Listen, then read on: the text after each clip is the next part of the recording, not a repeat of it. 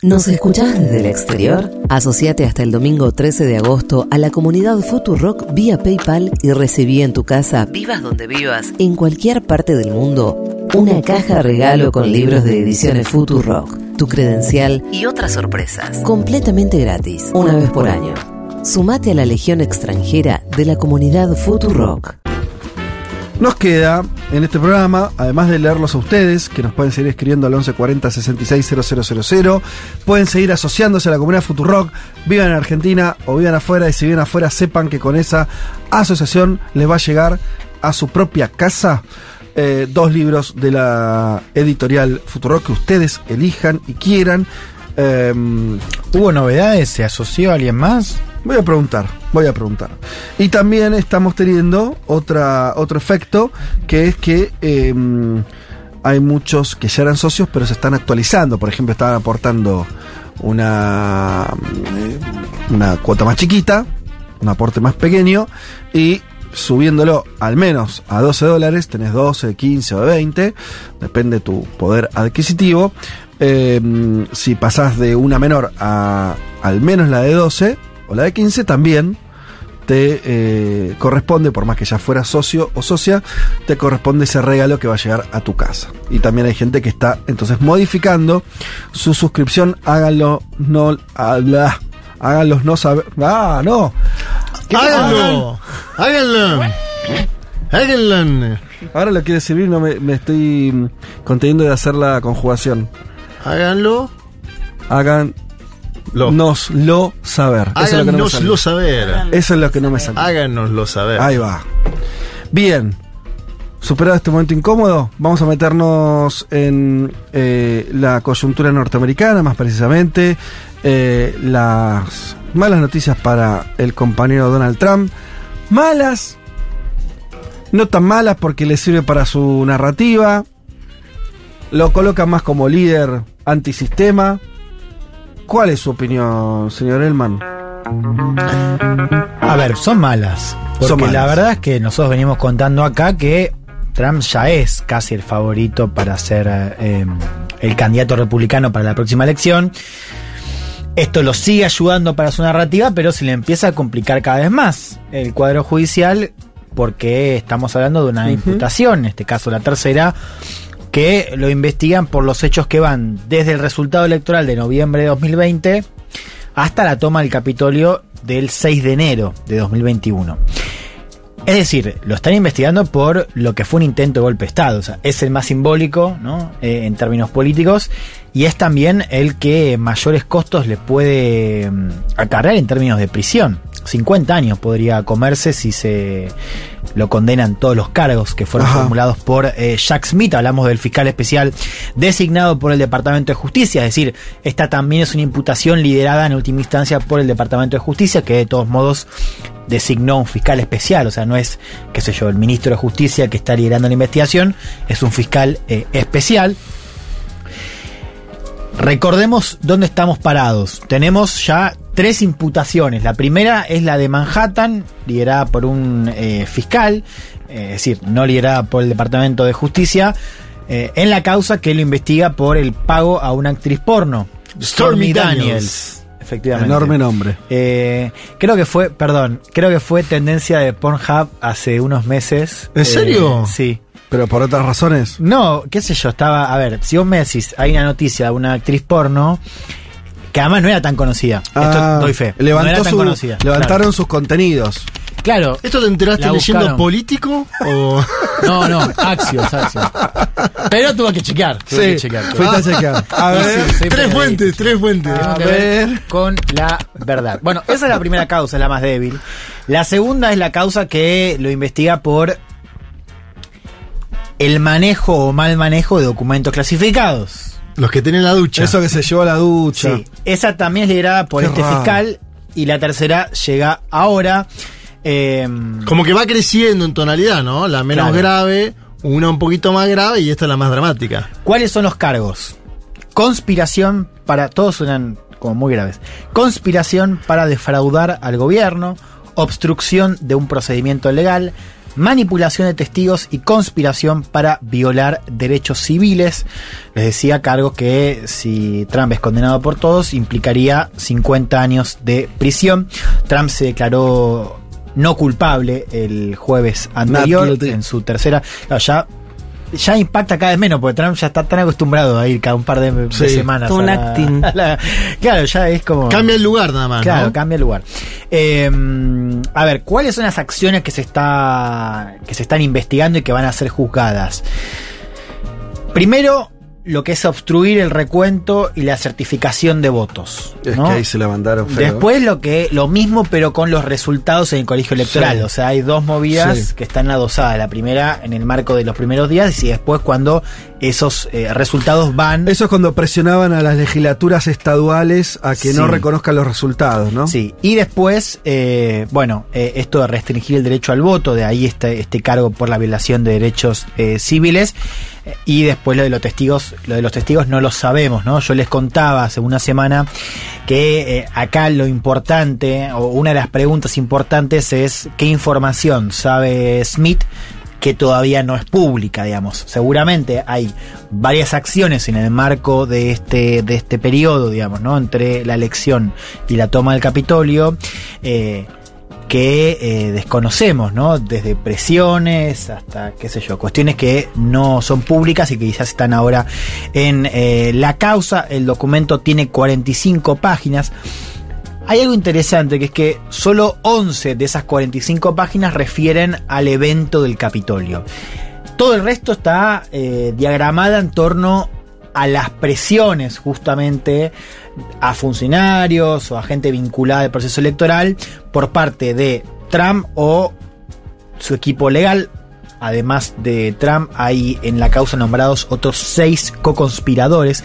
No se los menciona directamente, yo les voy a contar y les voy a pasar el audio de ya uno de ellos, que es Rudy Giuliani. Ya todos sabemos eh, que él está involucrado. Rudy Giuliani fue, además de alcalde de Nueva York y asesor de Sergio Tomás Massa, fue, eh, recuerdan, uno de los abogados que estuvo. Es la, es la estuvo persona en- que se le caía la tintura, Sí, porque estaba, la tintura. era- hacía mucho calor en una de las presentaciones, se le caía la tintura mientras trataba de justificar algo difícil que era que en realidad Trump había ganado, ¿no? Y Biden eh, eh, no.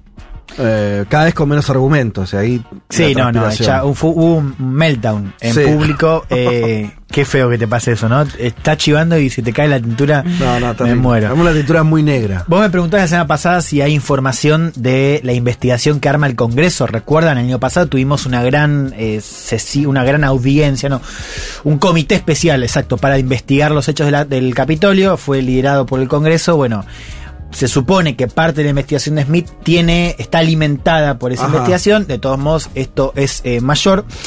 Escuchemos, si quieren, a Jack Smith, el fiscal eh, especial, hablando, bueno, de lo que significó el ataque al eh, Capitolio. The attack on our nation's capital on January 6th, 2021, was an unprecedented assault on the seat of American democracy. As described in the indictment, it was fueled by lies. Lies by the defendant targeted at obstructing a bedrock function of the U.S. government, the nation's process of collecting, counting, and certifying the results of the presidential election. El ataque al Capitolio el 6 de enero de 2021 fue un ataque sin precedentes a la sede de la democracia estadounidense. Como está descrito en la acusación, fue alimentado por mentiras, mentiras del acusado dirigidas a obstruir la arquitectura gubernamental de Estados Unidos y el proceso nacional de recolectar, contar y certificar los resultados de las elecciones. De esto que dice Smith hay que prestar atención a la cuestión de las mentiras, ¿no? Esta idea de las mentiras de Trump, en un ratito les voy a contar por qué, porque es parte de la polémica acerca de la interpretación de eh, esta acusación formal. A ver, algo que decimos cada vez que podemos, lo hicimos la semana pasada, lo vamos a repetir durante el día de hoy. Es inédito, o sea, es la primera vez que un expresidente es imputado alguna vez. Este tiene tres. Pero además hay algo más. Es la primera vez que hablamos de un ex de un expresidente imputado que además puede ser candidato. Y además es un tipo que va a ser candidato y que puede ganar. Porque Trump, según varias encuestas que están circulando ahora, eh, tiene chances de ganarle a Biden. Ya hay algunas que lo ponen por encima en términos de voto popular, Ah. ¿no? con dos o tres puntos de ventaja. A ver, faltan muchísimo. No sirven de mucho estas encuestas, pero sí sirven para entender que va a ser una carrera pare- pareja, digamos. No es como la anterior. Bueno, la anterior hay que ver. Perdón, y, Sí. y- y- y para ter- terminar de entenderlo, creo que por ahí ya te lo pregunté de alguna manera antes. Nada de estos procesos judiciales va a impedir que Trump se presente. Nada va a impedir que Trump se presente, nada va a impedir que Trump sea eh, electo o, o certificado presidente, digamos. Por nada más- de este proceso. Perfecto. Puede competir y puede ganar. Está muy bien. ¿Pero puede ir preso y hacer la campaña desde la cárcel? ¿O Sí. eso va a suceder? Sí, eso puede pasar. De hecho, Juan hablaba de un antecedente de un Eugene candidato Debs se llama. socialista. Eh, el único candidato socialista candidato en Estados Unidos en los años 20, eh, que hizo campaña de la cárcel. Ahí la pregunta importante es cuándo va a ser el juicio. Yo les conté la semana pasada que Trump ya tiene fechado un juicio para mayo de 2024, es decir, antes de que arranque la campaña formal. El En de marzo es el de Stormy y el de mayo es el segundo, el de los documentos Claro, El clasificados. Stormy es en marzo, en mayo es el de eh, los documentos clasificados. Hay una pregunta importante acerca de eh, cuándo va a ser este juicio. La estrategia del equipo de defensa de Trump es que se prolongue lo más posible, sí, sí. demorarlo, que sea después de las elecciones.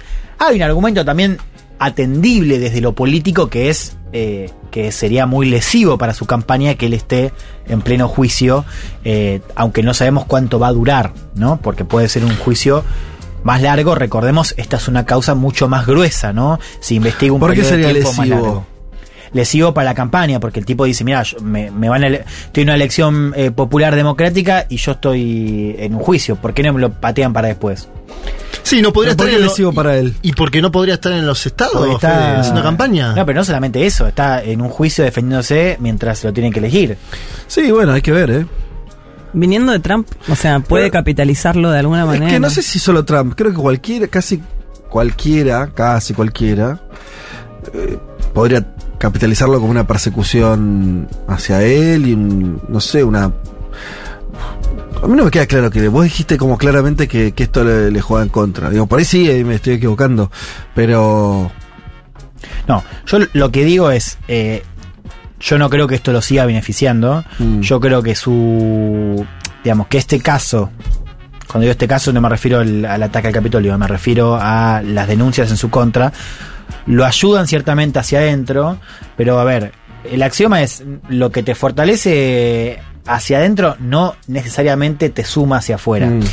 Ten en cuenta que lo están juzgando por un intento de golpe de Estado. Es decir, hay votantes que efectivamente quieren ver a Trump eh, de alguna manera siendo responsable en términos penales por lo que pasó el 6 de enero. Fue bastante importante también. Sí.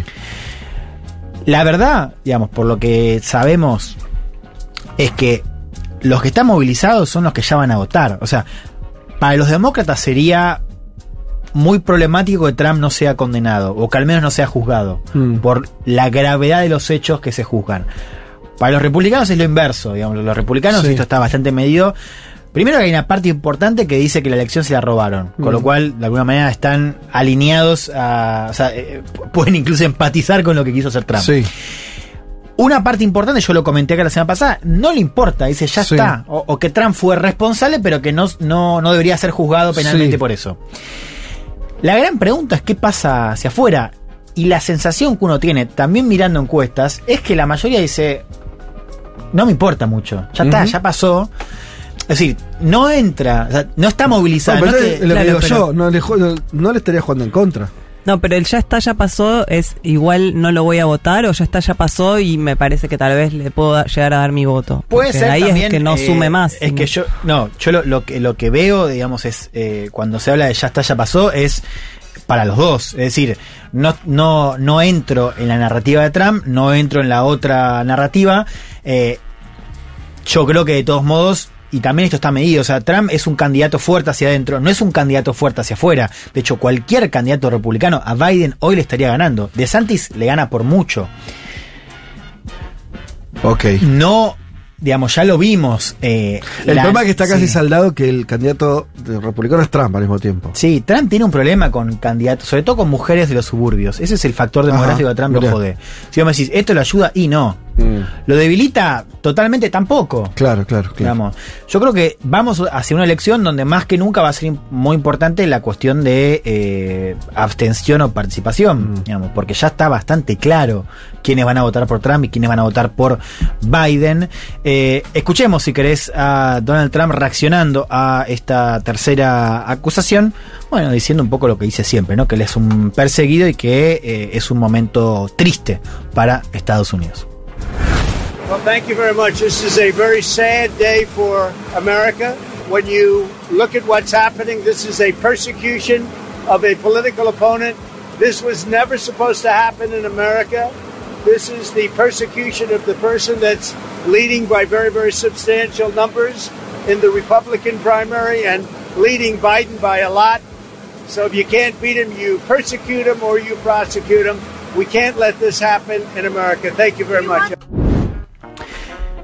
Muchas gracias. Este es un día triste para los Estados Unidos. Cuando uno mira lo que está ocurriendo, esta es una persecución de un opositor político. Se supone que esto no ocurre en Estados Unidos. Esta es la persecución de la persona que está liderando por números muy, muy sustanciales en las primarias republicanas y por delante de Biden por mucho.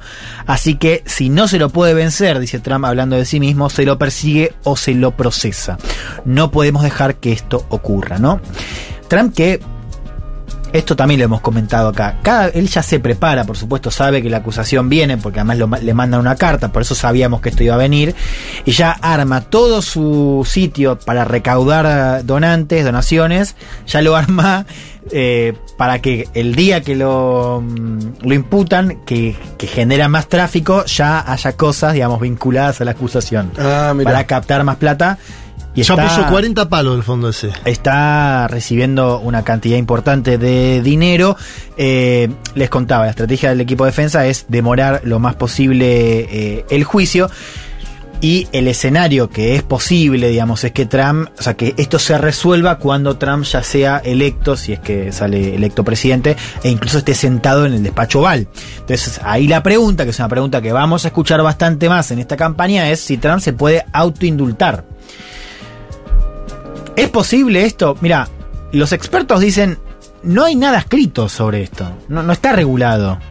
O sea, no está prohibido que el presidente no pueda indultarse a sí mismo. No está prohibido, claro. Bueno, entonces se puede. Eh, claro, ojo, esto alcanzaría crímenes federales, no los crímenes estatales. Trump tiene algunas cosas pendientes, claro. De hecho, la cuarta imputación sería una en Georgia, donde intentó también revertir los resultados Mm. electorales. Todo esto es muy sui generis, digamos. porque Uno dice, no, sí hay antecedentes en los 20, digamos, de que un candidato Sí, sí, haga... hace 100 años. 100 años. Otro, otro país. La verdad, claro, no había redes sociales, digamos, era otra cosa. Y Pero además no hay un- ninguna normativa en la constitución que le impide ser candidato. Porque lo de Brasil, por ejemplo, Lula decía, yo quiero ser, porque no hay antecedentes, ¿verdad? Digamos, tenía la posibilidad, sino, pero estaba ficha limpia ahí que decía que si era condenado en segunda instancia, como fue. Sí, no, no, y una ley aprobada por él mismo. O sea, no, medio no- El problema ahí fue que el habeas corpus no le aceptaron, ¿no? Bueno, Bueno, fue otra, otra pero- motivación no, de la no, sí, justicia. Eh, esto está claro, Trump puede ser candidato, Trump va a ser candidato, digamos, si gana la interna republicana, Trump inclusive puede ser presidente aún siendo eventualmente condenado. Ahora, yo quiero decir esto, todo es muy sui generis en torno no solamente a la cuestión legal, Sí, los efectos. los efectos, las protestas, cómo va a pegar en los debates, eh, inclusive la cuestión logística, o sea, si de pronto vas a tener rallies en, bueno, una suerte de Comodoro Pi, como la de. Cristina, bueno, qué sé yo, tenés la posibilidad de que suceda eso. Hasta ahora es verdad que no ha habido mucha movilización, sí se acercan seguidores, pero digamos, vos no ves una gran movilización en los afuera de las cortes en Miami o en Washington o en Nueva York. Hay que ver qué pasa en el marco de la campaña, porque Trump va a querer hacer campaña. Es verdad que, bueno, Miami puede ser que, que sea más relevante, pero digamos, Nueva York y mm, Washington a priori no son sectores favorables a, No. a Trump. Pero, digamos, a Trump le serviría hacer cosas, por ejemplo, en Florida o a donde vaya a declarar. Bueno, vamos a hacer una campaña inédita en este sentido. Inédita. Por esto, seguramente, pero también porque Trump es el primer expresidente que se quiere presentar y que tiene chances para volver a la Casa Blanca. ¿Qué se va a escuchar mucho ahora también? Eh, la pregunta, la discusión acerca de la libertad de expresión. ¿Por qué? Porque una parte de la argumentación del fiscal especial de Jack Smith está puesto en las mentiras que plantó Trump sobre el proceso electoral. Smith dice, y esto queda claro leyendo la acusación, que Trump sabía que estaba mintiendo. ¿No? Como que lo hizo de y que esas mentiras terminan degenerando en el ataque al Capitolio. No es lo único que dice, o sea, vos lees la, la acusación y parece haber bastante evidencia en torno a las acciones de manipulación eh, de testigos o más que nada a funcionarios electorales, ¿no? Para justamente revertir el resultado. Ahora, ¿qué dice la defensa? Cuando Smith alega que Trump sabía que estaba mintiendo. Primero dice, no, no es así. Segundo, lo que dice la defensa es no se lo puede juzgar por eh, lo que Trump dice o lo que piensa, porque eso es libertad de expresión. Digo, Trump está en Sí. todo su derecho de decir lo que quiere. Sí. Con lo cual ahora el foco va a estar puesto también en la psicología de Trump, es decir, si Trump sabía que estaba mintiendo o que, Mm. o si actuaba convencido. No es claro, esto parece ser un argumento de la derecha norteamericana que está diciendo esto se está avanzando sobre libertad de expresión. Hay juristas de izquierda que dicen, no, mira, hay una parte que tiene que ver con eso y por lo demás la motivación siempre es un factor, digamos, en la, en la cuestión judicial. Es muy importante saber si vos actuaste bajo un homicidio, bajo motivaciones o no. Bueno, Sí. eso empieza también a estar en la discusión acerca de la causa de Trump, de si Trump sabía o no eh, lo que estaba haciendo, o más bien sabía si eh, había habido fraude o no. Hay, es Sí. que hay una cosa ahí, ¿no? Que es todo esto que se está. Primero hay una cosa que venía pensando que es que en este programa eh, lo, Juan Juanma habló de cuestiones judiciales vinculadas a Colombia, vos ni hablar. Eh, incluso cuando hablamos en el programa sobre la Bukele y la gente presa y cómo, o sea, cómo lo judicial impregnó los procesos políticos de cualquier lugar. Es una cosa muy impactante. Y después, el caso de Trump en particular, al mismo tiempo es como una es una revisión de algo que no tuvo éxito. Hay algo ahí, ¿no?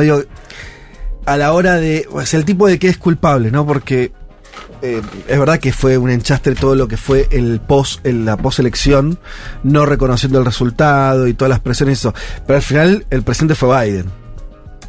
Con esto no es que le estoy sacando gravedad o no a lo que pasó, simplemente que, que también estás haciendo como están eh, yendo con toda frente a una situación que no llegó a tener un efecto, no pasó lo que quería Trump. Ni con, ni con el, ni siquiera con el motín del 6 de enero, que tiene otras características. Digo, hay un montón de gente presa, hay que ver si Trump, si fue el. me- parece bastante más lógica esa porque es. Bueno, vos incitaste a hacer algo que efectivamente es ilegal, que es tomar un, eh, un- una sede de- del poder en Estados Unidos. Bueno, si vos tuviste ahí una participación, te tiene que bajar este. digo, hay- hay- está, claro el, el código penal que se te puede aplicar. Respecto al otro es un poco más, más complejo, ¿no? Son presiones, son dichos.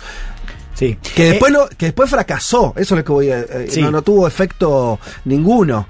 No, el tema es, es bueno, eh, lo que la gravedad de cada una de esas acciones y Sí. después cómo se vinculan con el, el hecho, digamos, de mayor impacto que es la toma del Capitolio, Claro. ¿no? Porque también un poco la causa está vinculando, pues habla justamente de un periodo donde tenés la cuestión de los resultados y como acto final la cuestión del Capitolio, que está entrelazado, digamos, ¿no? Eh, pero no es tan complejo de probar, o sea, uno es más, es más significativo, digamos, por lo político y porque inclusive también a nivel judicial implicaría mayores riesgos de prisión.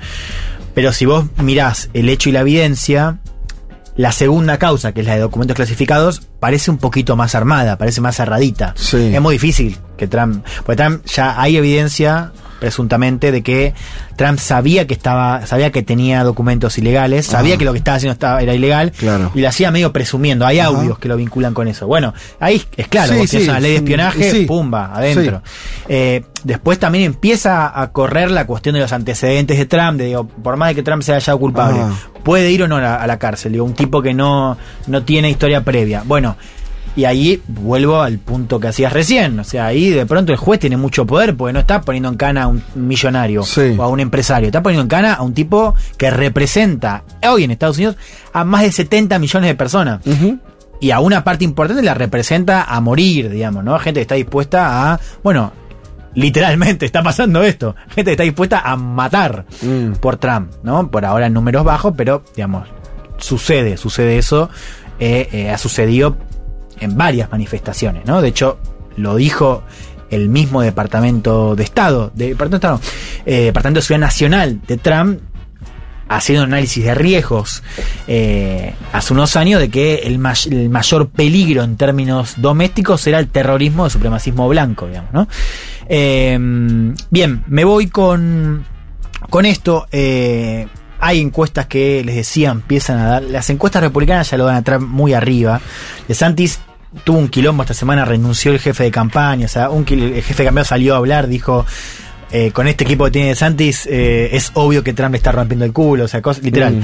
Eh, un desorden enorme en la campaña de DeSantis, pero empiezan a aparecer encuestas también que lo dan a Trump adelante de Biden a nivel nacional. Falta mucho, lo importante para mí es que muestra una carrera que por ahora es eh, competitiva. El bottom line de esto, que para mí tiene que ver con esto que discutíamos acerca de a quién le importa, a quién no, es que estamos yendo hacia una elección dramática, como decíamos recién, pero donde la verdad la mayoría del país no quiere a ninguno de los dos, ni a Biden ni a Trump. Nadie está satisfecho con esos candidatos. Ajá. Hay una parte importante que eh, no va a votar y que no se escandaliza, y creo que también esta es la clave, ni con lo que pasó el 6 de enero, ni con lo que está pasando con Trump a nivel judicial. Y ahí no te entra ninguna narrativa, ni la de la izquierda ni la de la derecha, digamos. No, no compran la de que Trump es un perseguido político, no compran que Trump es eh, el culpable de haber hecho un golpe de Estado eh, que es muy importante para el futuro democrático de Estados Unidos. No la bueno, eh, seguirá la novela y la seguiremos viendo desde aquí. Un mundo de sensaciones.